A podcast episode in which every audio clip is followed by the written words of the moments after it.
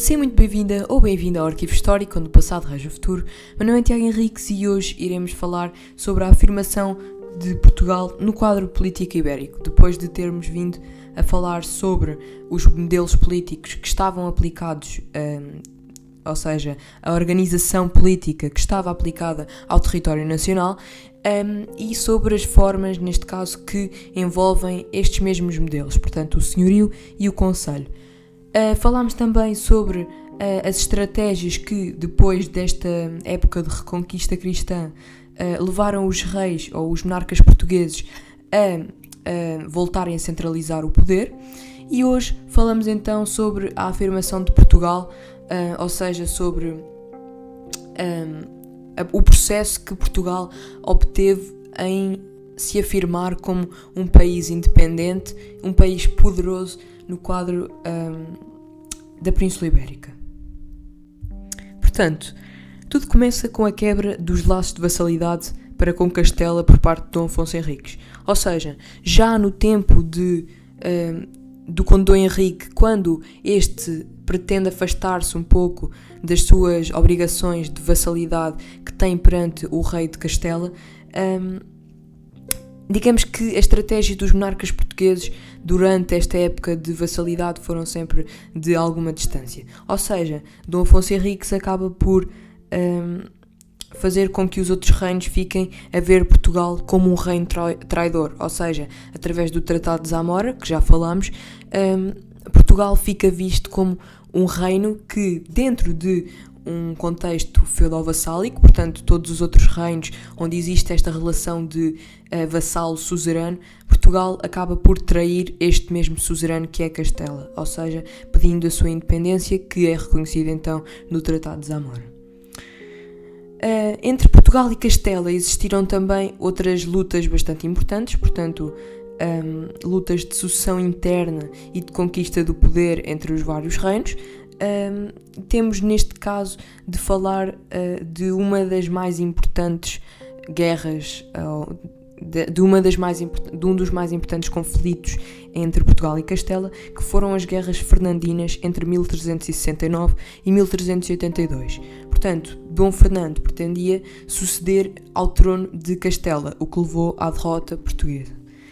Um, Houveram também frequentes conflitos pela definição de fronteiras, ou seja, que se acalmaram um pouco com o Tratado de Alcanices em 1297, eh, aliado também ao casamento de um, ehm, Dona Beatriz, um, ehm, filha bastarda de Dom Afonso X de Castela, uh, com o rei, portanto o rei atual, Dom Afonso III, e também do nascimento do seu filho Dom Dinis. Uh, Neste mesmo tratado ficou também estipulado o casamento de Dom Afonso IV com Dona Beatriz de Castela e de Dom Fernando IV com a infanta Dona Constança, filha de Dom Dinis. Ou seja, uh, falando então naquilo que ficou estipulado no Tratado de Alcanices. Ou seja, primeira, os primeiros políticas de casamento deram origem àquilo que foi ah, a definição das fronteiras do Algarve e das zonas uh, mais importantes uh, ainda com alguma instabilidade, e depois os segundos uh, com o Tratado de Alcanices. Portanto, conseguimos perceber que ehm, neste tipo de procedimentos o que era bastante comum era ehm, fazer políticas de casamento em que a soberania portuguesa e a soberania castelhana se aliavam através destes mesmos matrimónios.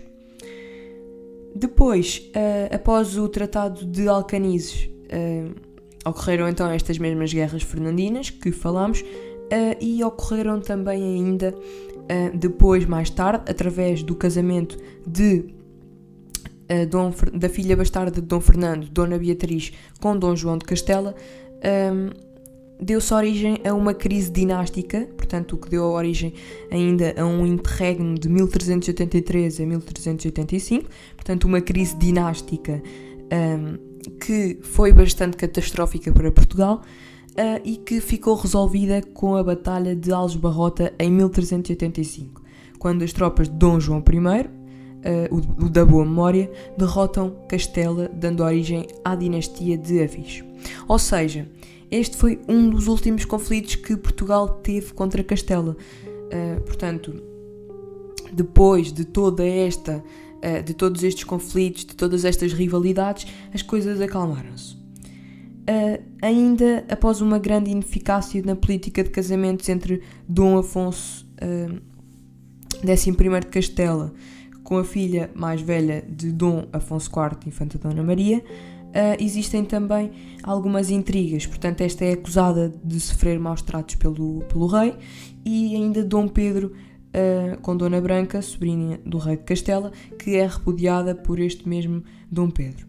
Ou seja, estas são uh, algumas intrigas que uh, antecederam, neste caso, as guerras fernandinas, mas que foram bastante importantes porque ficaram depois uh, resolvidas por intercedência do Papa Bento XII, um, através da sua proposta de combate mútuo contra a ocupação muçulmana, o que ficou uh, designado por Batalha do Salado. Portanto, a tão famosa Batalha do Salado em 1340, em que os cristãos vencem os muçulmanos, fazendo um daqueles que foi um dos movimentos mais importantes para a, a derrota dos muçulmanos e a sua expulsão de, da Península Ibérica. Portanto, uh, sabendo que esta batalha foi apenas um, um começo deste novo processo.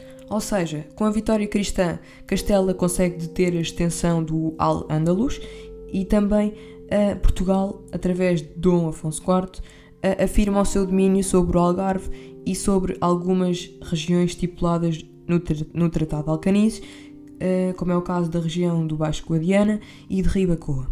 Assim, Portugal definiu a sua entidade legítima enquanto reino autónomo e ainda possuidor de um poderoso exército. E assim termino mais um episódio do Arquivo Histórico. Espero que tenhas gostado. Se gostaste, partilha este podcast com os teus amigos e familiares. Aconselho-te a seguir a nossa página do Instagram, arquivo underscore 101, onde traz conteúdos interativos relacionados com a temática de hoje à tua disposição. E até ao próximo episódio.